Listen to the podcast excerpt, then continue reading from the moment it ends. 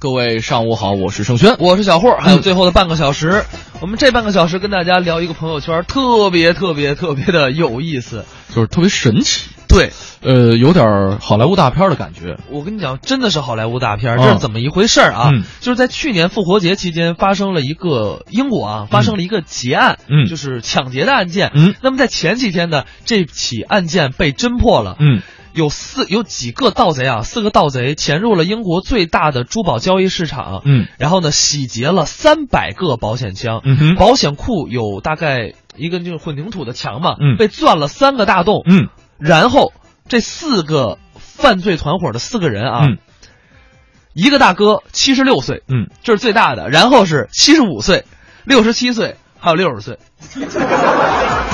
你想，这这是多大的一个年龄？然后他们创造了什么呢？抢劫了一，呃，应该是不是抢劫，是偷盗了嗯一千四百万英镑的财物，嗯这是英国历史上最大金额的一次案件。是，然后呢，关键是这几位老头子，嗯老大爷都有非常丰富的这个盗窃的经验。嗯比如说，呃，七十五岁的这个 John，他是领头人，嗯他负责什么呢？负责勘察地形儿以及放哨儿。嗯他据说啊，在行动之前曾经勘察了很多次，找到了保险库的弱点。嗯后来呢，他在审讯时就是自己交代，其实啊，他在放哨的时候好几次不不小心睡着了。 然后呢，他找出了整个保险库安保最薄弱的一个环节。嗯哼之后呢，六十七岁的 Terry，然后呢，他其实在一九八三年的时候干过一次大的，嗯偷了六百万英镑，嗯这是英国历史上偷窃现金最大数额的一次。嗯然而这次活动从头到尾都是他的参与，嗯而且最后珠宝的藏放地点也都是这哥们儿。另外呢，还有一个最年轻的是六十岁的这人叫丹尼，他呢主要就是苦力嗯干什么呢？就是我们说了嘛，往混凝土墙上钻了仨大洞，嗯，就是这大哥钻的。那大洞到底有多大？那大洞基本上手拉手并排走仨人没什么太大问题，爬三个人没什么太大问题。呃，一点问题没有，啊哈我跟你讲，个儿矮的直接能走过去。差不多啊。特别大的这么一个洞。嗯后来呢，有专门的这个 BBC 的一个犯罪的学的研究人员就说、嗯说，其实啊，这帮老爷子干这些事儿，他不是说是真的缺钱了，啊哈，他们就是觉得刺激。是，然后呢，包括监狱里一个八十三岁的刷存在感。对，一个八十三岁的老老抢劫犯就说了，说，我特别理解他们为什么这么做，要是他们叫上我，我也会跟他们一起去抢劫的。虽然哥们儿已经走不动了。啊，而且啊，他们说了，就是这是他们金盆洗手的一场劫案。嗯不过还是玩大了，被抓了。我你发现没有？一般啊，金盆洗手的那那那一定被抓。是一般就是干完这票我们就收手的，都没什么好下场。没错，我觉得这这个十年以后就是一部好电影。哎，真的是、什啊。么惊天魔盗团呀、包括那个十三罗汉呀、十二罗汉，还有很什像么意大利任务、偷哎天换日嘛啊，啊，我觉得有点像这个偷天换日的感觉啊。所以呢，我们今天这半个小时就来跟大家分享一下，嗯你曾经被偷过什么东西， 或者说你丢过什么东西，让你很心酸。这种这种大盗啊，咱们咱们基本上呃碰不着，着，碰不因为着我们没那么多钱，但是小偷小摸我们总会遇到的。嗯啊，比如说我们丢个钱包啊，嗯丢个手机呀、啊丢个钱包啊， 呃，丢个钱包啊，别老说丢钱包这回事儿，好丢吧个钱包啊， 我钱包不是找回来了 吗？好，就是聊一聊这个丢东西的事儿。嗯主要呢，我们为了不是说让大家觉得丢东西有多不开心，嗯，防患于未然。到了年底了，确实我们要注意防偷防盗。那这样，您发着那个您的这个被偷窃的经历，嗯我们来听一个作品，嗯叫《窃窃私语》，讲的是两个小偷之间的对话。天生就是干这个的材料啊！咋的呢？我一岁的时候抓周，前面摆着算盘、钢笔、钱包，我一把就把钱包拿过来了。那有可能是个会计啊！你见过这么拿钱包的会计吗？ 那你也跟我比不了。我出生半个月的时候，妇产科的大夫、护士就没有人敢抱我。那为什么呀？谁抱我谁丢戒指。什么料？我跟你说，我偷东西可立过功，这玩意儿还带立功的。哎，哎呀，上回我偷了一科长的家啊，没想到带出了处长，牵出了局长，最后帮助中纪委破获重大贪污案，立功 了。这，你那不算什么，我偷东西是受过表扬的呀。谁表扬你？前两年说甘肃那边有个战国时期的古墓，啊去了吗我就刨啊刨啊刨啊刨 啊，我刨了三天三夜，扑嚓一声，刨出文物来了吧？我叫地下水给滋出来了。我解决了方圆三十公里吃水难的问题啊呀、你就是打井去了，反正给我奖状了。别吹了。咋的据我所知，你一点骨气都没有。这我这样像没骨气的吗？啊咋的？上回让人逮着了，还没审呢，跪地下管人叫爹，是不是你？你懂啥呀？我偷那人儿就是我爹。连你爹都偷啊！闲着没事儿练功呗，玩儿呗。我比你时尚，这咋还有时尚呢？我是小偷界第一个玩微信的人，附近的人摇一摇，给我帮多少忙啊！那现在都不兴玩微信了，现在都兴玩陌陌。你是偷钱呢，还是偷人呢？那你那也不咋地，他敢搁朋友圈晒赃物，标注了时间地点，警察看着手机就把他摁那儿了。我好歹是警察逮的，不像你，让一保安就揪这儿来了，你跟我扯这，你可是比我先进来的，你谁逮进来的？还是说明你的业务不行。 你业务行，你算啥呀？我在这行里边，你扫听扫听去。你不早叫保安给逮进来了吗？哎这我是就你。他胆儿越来越肥了。谁让你们站起来的？规矩我们懂。哼，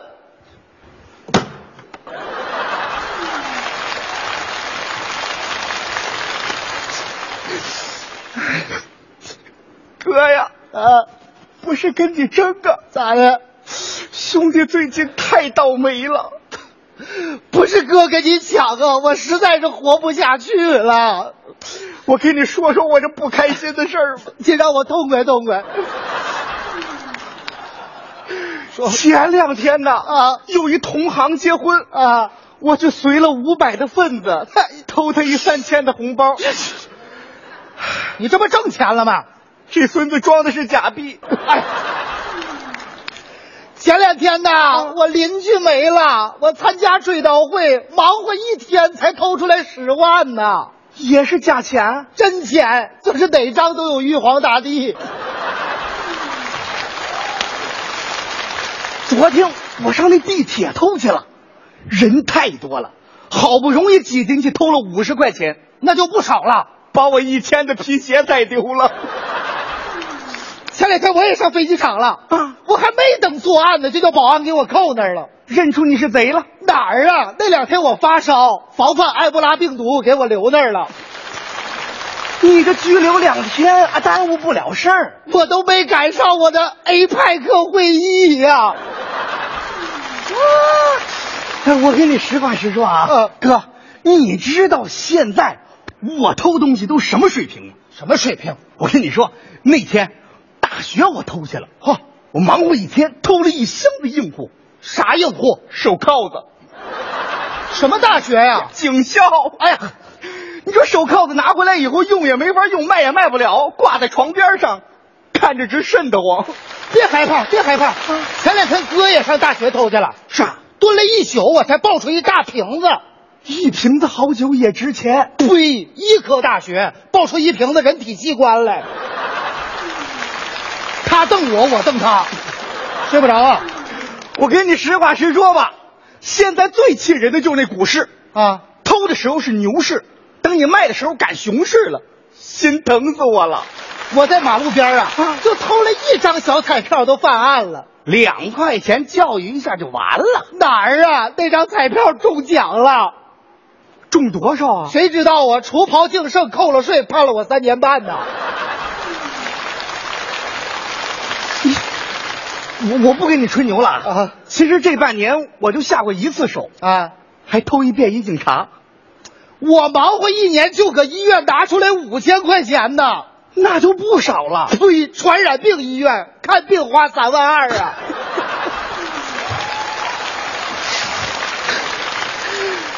哥，你你说咱这行现在怎么这么难干呢？咱们小偷也是需要黄金时代的。唉，哎现在人们这防范意识太强了，啊，你刚一伸手，他就喊抓贼。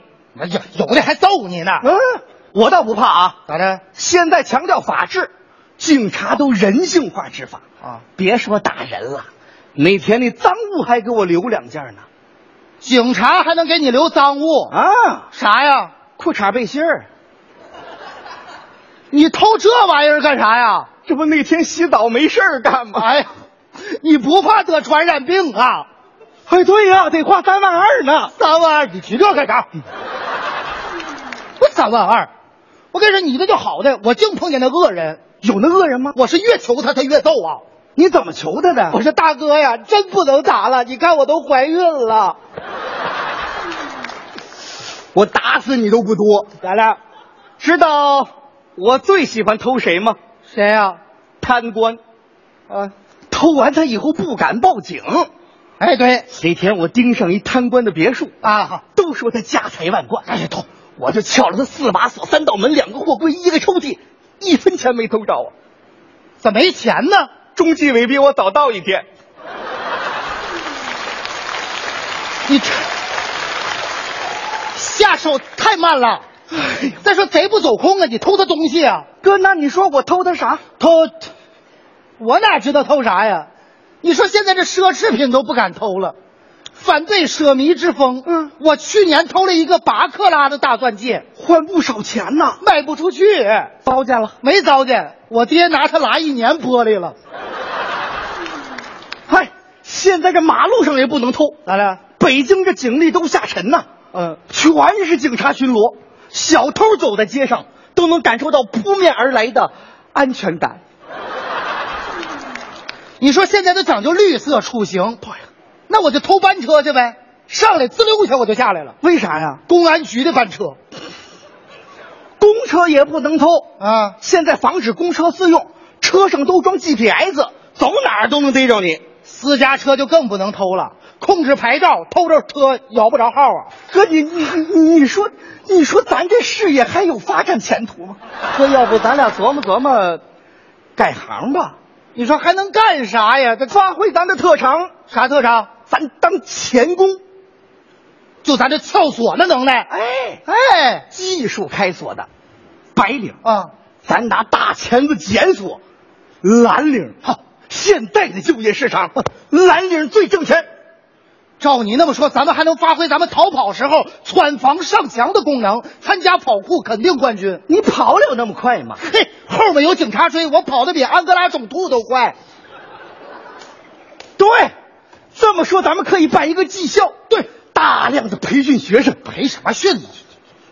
咱们都改邪归正了，你这还这还教人偷啊？教孩子偷干嘛？不能，咱们教保安防盗。啊哎，那就更别教了。咱俩不就是那保安给逮起来的吗？他不有那不行的保安吗？哎，也对，广告词儿我都想好了，教保安，保安防盗哪家强？小偷授课，把贼防。好，综艺对对碰，综艺对对碰，综艺对对碰，触动你笑的神经，神经经。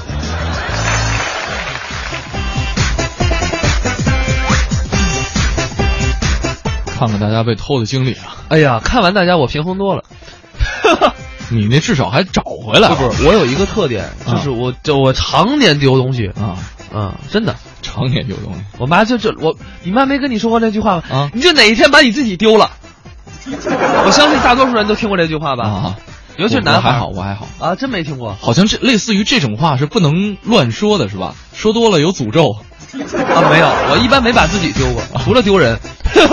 这个米小米说了说办公室十大常用用语、嗯 n u m b e r one，我笔呢，Number two，这是我的笔。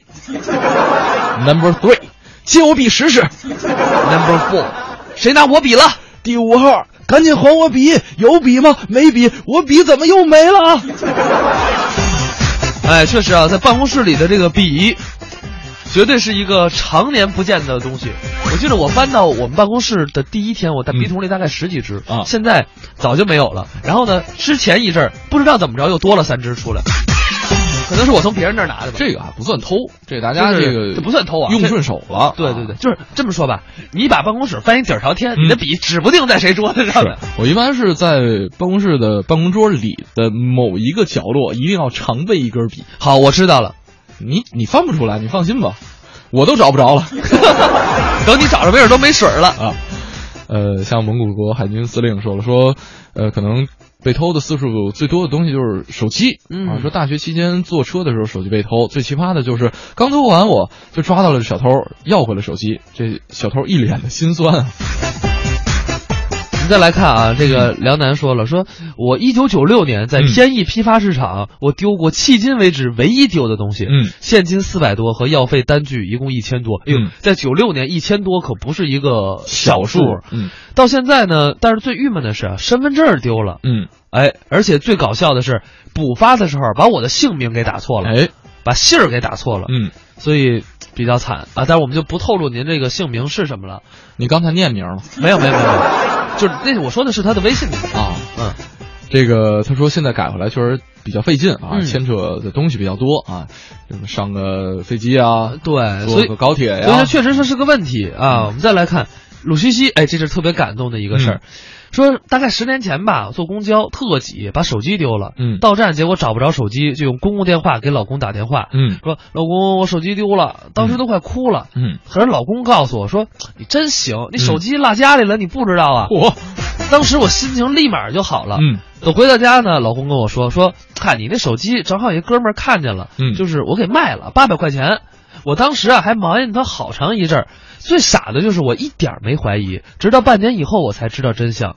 现在想想满满都是爱啊！啊，等于其实他就是丢了，对，但真是老丢公为了安慰他，啊哈我说卖了，好老公，好老公，好老公，哎呦，这个真的是讲技巧的一个事儿啊！哎，这个学会了，啊，嗯，我下回也这么做对，学会了一招啊。啊。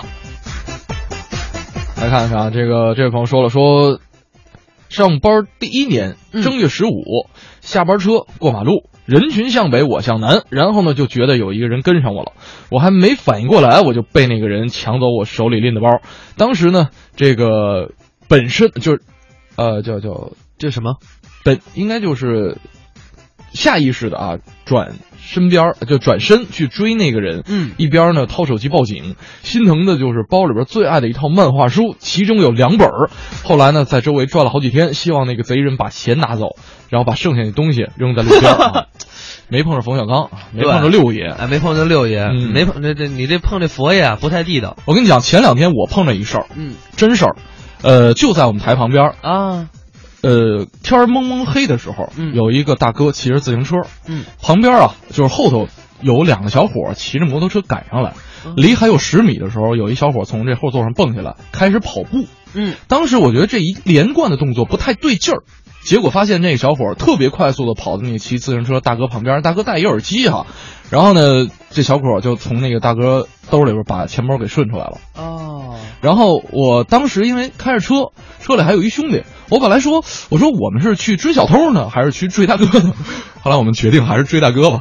后来就追上了。我追上大哥，跟他说了，嗯，然后我说那个大哥这什么，把情况跟他讲了一下，呃，然后大哥后来是报警了还是怎么着，就不太清楚了啊，因为那个再掉头，因为那那个下班点儿特别堵对。啊。不过我们也提醒大家，就是如果真的碰到小偷，我嗯们还是保证自己人身安全，这是最错重要的。对对对对对对。钱没了我们可以再挣。当时我也跟他说，我说大哥别冲动，我说一是他骑的摩托车，你骑自行车未必能追得上不，是未必，你肯定追不上。啊我把这个那个就是整个两个小偷的容貌，我给他描述了一下。我说你赶紧去报警嗯，啊！我就跟大哥说了一下，我说千万别冲动，这个人身安全要紧。没错嗯没错。呃，这边儿这朋友给我们提供了一个防偷案例，嗯叫做声东击西。哎呀，说公交车上人很多，完买了票，呃，买了票，把票放在左兜儿，左兜儿呢有一包面巾纸，啊，嗯然后呢，看起来很紧张的样子，还还得演，你知道吗？就是这个这手啊，还得虚按着这包面巾纸，啊，然后呢，仔细把这个拉锁给拉上。嗯其实啊，我钱揣在右兜里了， 妈！这种事情跟在我身上不会发生，啊根本就不带钱，我也不会带面巾纸。啊，说到这个防偷哈、确实这个年底了，呃，可能。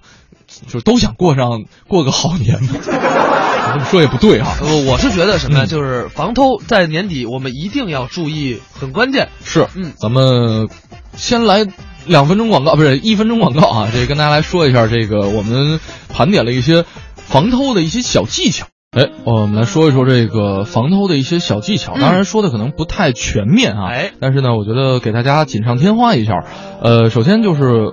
呃，有些朋友说说尽量不背包啊、嗯就是买的衣服口袋要多，有内袋儿有外袋儿，这样呢就有区分。对，呃，比方说你的一些重要的证件啊，呃，小的钱包啊，一些小现呃这个少量的现金啊，可以放在这个衣服的内袋口袋里头。而且我一定要提醒大家一个事儿，就是嗯如果你的大衣兜里是有钱包的，一定啊，在你放着或者看电影的时候，嗯，一定系上拉链，特别容易甩出去。哎，是嗯，这个就不是被偷的情况了。啊对，轻轻另外呢，如果说大家背包的话，尽量的精简包里的物品，有些要紧的东西还是贴身放比较好。哎，啊，这样呢，小偷看到你不怎么在包里边偷东西，自然也就不会打你的主意了。对，嗯而且那个上下上下班啊，就是尤其是上下车，嗯地铁、公交车，这个瞬间是特别容易被小偷偷的，因为盯上的嗯嗯因为你要想着刷卡，你又想着上车，是所以很容易还过个你精力安检啊你精力就被牵扯进去。我前一阵看了一个视频，嗯小偷小偷是怎么偷的，嗯就在过安检的时候，嗯我不是我们都是过安检嘛，坐地铁，嗯，放完包以后，嗯我下意识人就直接走，我不会去看包，对。后面的那个人就直接在你后面，直接你包刚进去，啊你转身他就把你包拿走了，啊哈，就就被逮了。是但是后来这是被就是警察呃当当时破了地铁的人给嗯发现识破了嗯但是你要想想，他干过一次这件事儿，肯定他之前干过好几次。嗯，所以一定要注意。所以我现在进地铁，看我包走进去，我人在过。嗯，另外还需要提示大家一点啊，嗯这个平时大家坐公交车或者说地铁，嗯呃，上下班的时候可能会戴着耳机听会儿歌啊，对，听听我们节目啊，哎啊，呃，戴耳机确实是挺危险的一件事儿，没也不算错危险吧，就是它可能会分散你的精力，而且他会暴露你手机的位置，但是手机跟那个耳机连在一块儿的话，没有用，啊没用是吧没有用。啊，我们上回去西安出差，嗯，就是一把小偷就把手机拽走，拽完他就跑，你根本找不着 他。就是黄渤附体了，而且我知道这件事不是一次两次，是，嗯啊。